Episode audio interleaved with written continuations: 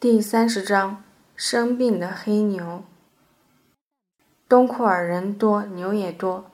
每到傍晚赶牛挤奶时，我总是站在南来北往的牛群中，一片茫然，真丢人，连斑斑都认得自家的牛。虽然家里的牛羊都有自家独有的记号，左耳一道缺口，右耳尖削掉一块儿，这样的记号真疼。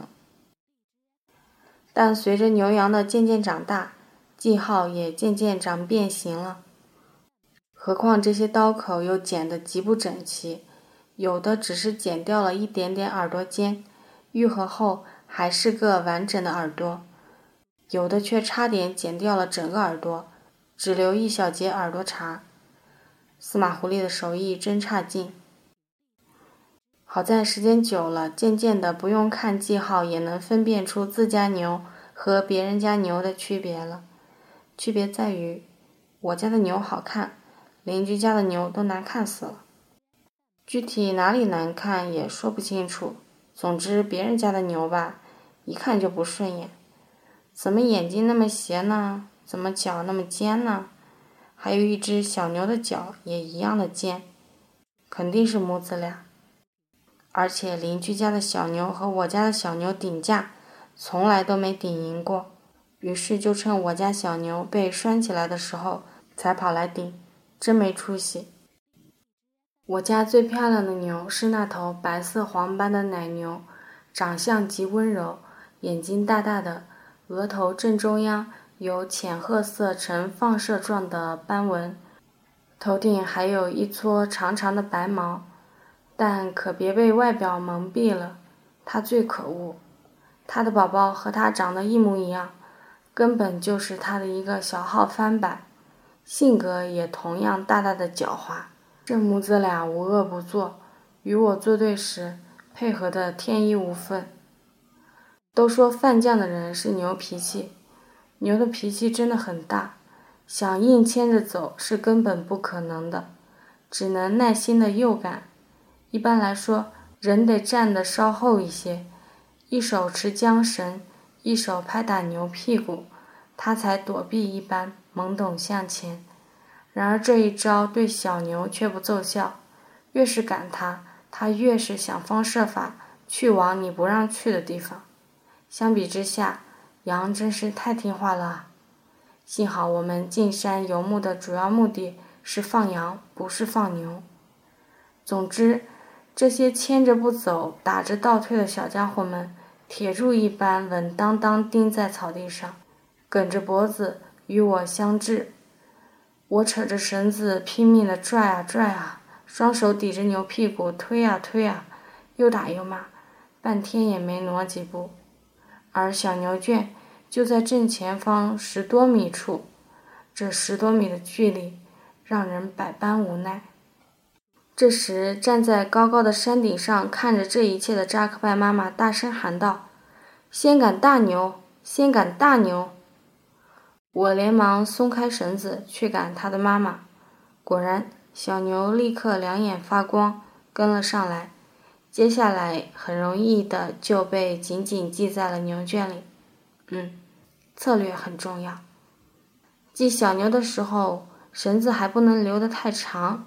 只能刚够他左右摇头的，否则妈妈一靠近，他头一低便啜到了奶水。而且两头小牛绝不能系得太近，之间的距离一定要远到他们没法顶架为止。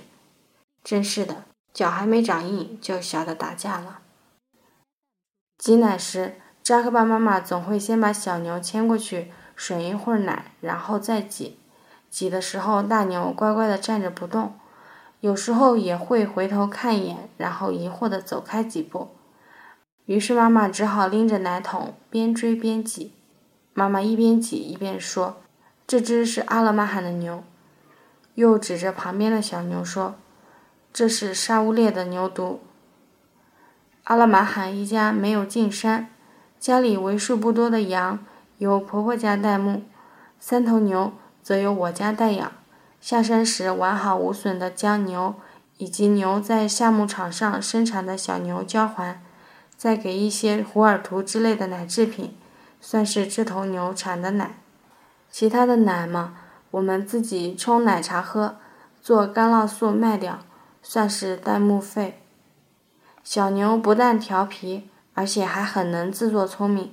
明明不是自己的妈妈，也想凑过去喝几口奶。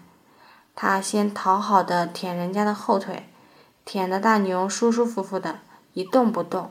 然后他舔着舔着，头一低，冷不丁含住了奶头，但这哪能行呢？大牛又不是笨蛋，一脚就把他踢开了。不过这头黑色小牛真的很可怜，它的妈妈腿摔瘸了，在山那边一直回不来。于是其他小牛傍晚都有奶喝，就它没有，饿了两三天。这天天色暗下来的时候，扎克班妈妈挤完奶。把黑色小牛牵到山谷底端的东面山脚下，拍打它的屁股，令它叫出声来。它一叫，山那边的大黑牛也忧伤急切地叫了起来。母子俩应和的哞叫声高一阵低一阵地回荡在森林里。妈妈也跟着吼吼的大声呼唤。于是渐渐的，大牛的声音越来越清晰，离这边越来越近了。突然，他的头冒出了山顶，圆月下，两只弯弯的牛角剪影格外清晰。他冲这边遥遥相望，但再也不能更加接近了似的，叫得越发凄惨起来。小牛也悲伤地喊个不停。妈妈非常忧虑，告诉我，这牛前几天在两座山外的山路上，不知遇到了什么事，腿一直瘸着。司马狐狸找了两天，才在森林里找到它。但伤势严重，行动吃力。司马狐狸这几天一直在诱引它慢慢靠近家，好容易才赶到山那边，却再也无法继续前进了似的。我说：“都已经这么近了，就把小牛赶过去让它吃奶啊。”他说：“霍切，要是这次回不来的话，他就再也回不来了。外来的帮助远远赶不上自我力量的迸发。”于是他继续用小黑牛诱惑着大黑牛。第二天清晨，牛真的自己回来了，像什么事也没发生过似的，静静地站在山脚下的草地中央，难以想象这漫长一夜的跋涉。司马狐狸把牛的四蹄绑住，然后把它沉重地推翻在地。他仔细地检查那条受伤的腿，一寸一寸地捏了又捏，似乎没有伤到骨头。他还掰开他的蹄缝看了又看，抠了又抠，然而什么也没有发现，既没有扎进木刺，也没嵌进小石头，一道小伤口都没有。但他还是慎重地给他抹了药，药居然就是妈妈用来治胃病的石头油泡出的水，另外还添加了什么药粉。我注意到泡出的水是极深的紫黑色，可能是高锰酸钾。眼看就要搬家了，却出了这样的事。这一次搬去的地方极远，在后山边境线一带，一路上得走三天呢。可是那头黑牛的脚一直不见好转，日子一天天过去，情形似乎越发严重了，甚至站都站不稳了。这么下去，大牛有可能活不了，而小牛还那么小，也不容易独自长大。因为它是一只游牧的小牛，远不如圈养的易于生存。隔天的早茶前，家人再一次把它捆住摔倒，又检查了一遍。司马狐狸还掰开蹄子，用小刀在蹄缝里剔了又剔，还是什么也没发现。这倒罢了，反而多事的刨出来好几道伤口，满刀子都沾了血。后来妈妈不知用什么粉末。烤焦的骨头渣，调和了黄油，形成淡血青色的糊膏，厚厚的抹进蹄缝里，又将抹涂羊肛门的除板磷浇了上去。奇怪，这会有什么效果啊？然后又见他把昨晚喝剩的蒲公英汤浇上去，妈妈用来治胃病的土方子，把煮过的一把蒲公英草。也通通塞进蹄缝，又浇了一遍盐水，又把剩下一点石头油水也浇了上去。总之，只要是药全服，这才叫病急乱投医。最后，司马狐狸用几块布把蹄子缠裹了起来。蹄缝本来非常狭窄的，被塞进去那么多乱七八糟的东西，害得那只蹄子被撑得老大的，加之新刮出的伤口，可能更疼了。可怜的黑牛，原谅大家吧，这是在尽一切可能性来拯救你啊！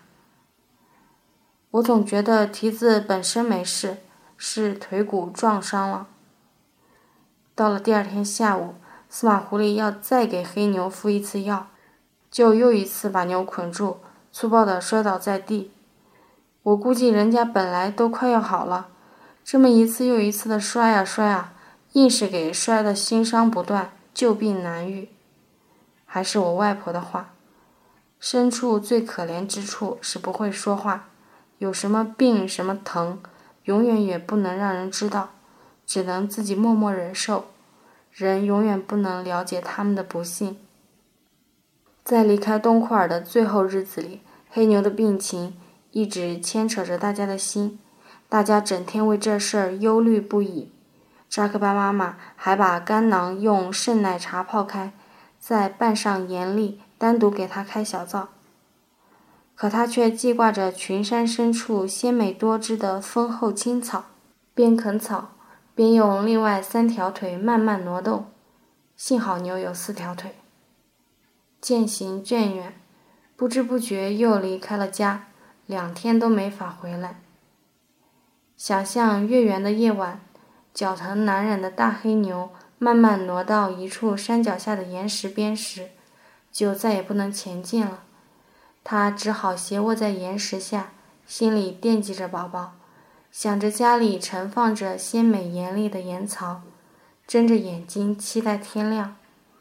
他不知道自己到底怎么了，他耐心地忍受着疼痛和思念，却并不害怕死亡，也不埋怨命运。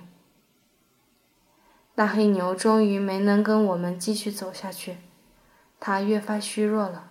我们出发前，把它寄养在北面不再搬家的一家邻居那里。小黑牛也跟着母亲留了下来。扎克巴妈妈悲观地说：“活不成了，两个都会死的。”无论如何，在他死前的时光，人安静如故。只要还活着，他每天仍会挣扎着出去寻觅最鲜美的嫩草，然后努力跋涉回家，背对着自己的宝宝，让女主人把今天产生的奶汁。干干净净的挤去，还有一只黑白花的小羊羔的母亲也在那几天病倒了，并很快死去。但小花羊还不知道这件事，只要羊圈围栏一打开，它就跟着其他小羊激动地冲向大羊群，急切地穿梭其中，东找西找，直到很久很久以后，还是没能搞清到底发生了什么事，仍然心怀巨大的希望。继续四处寻找。要是那时他的母亲突然出现在眼前，那该带来多大的惊喜啊！那简直是世间最大的欢乐。小羊一定会冲上去大喊：“你去哪里了？为什么这么久都不理我？”小花羊还小，我们尝试着喂它喝牛奶，却喝得很少。扎克巴妈妈也像喂黑牛那样。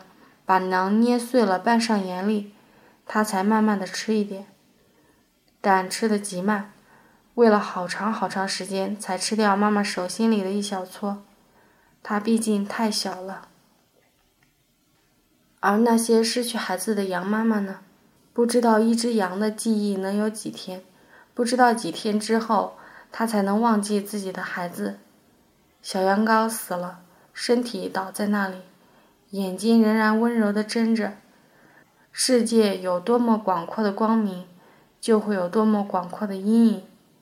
小羊羔的灵魂沿着阳光下的阴影走走停停，头也不回，还不知道自己已经死去。而乳汁也不知道小羊死去了。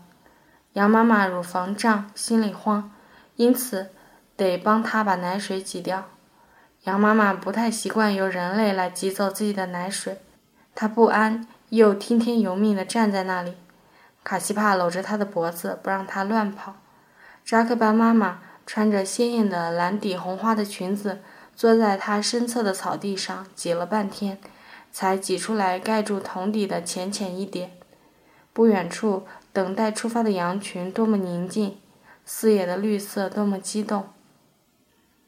好在，在夏牧场上，其他更多的则是平安。妈妈把挤出来的那一点点腻白的羊奶倒入盛牛奶的大锅里，他们立刻消失进同样腻白的牛奶之中。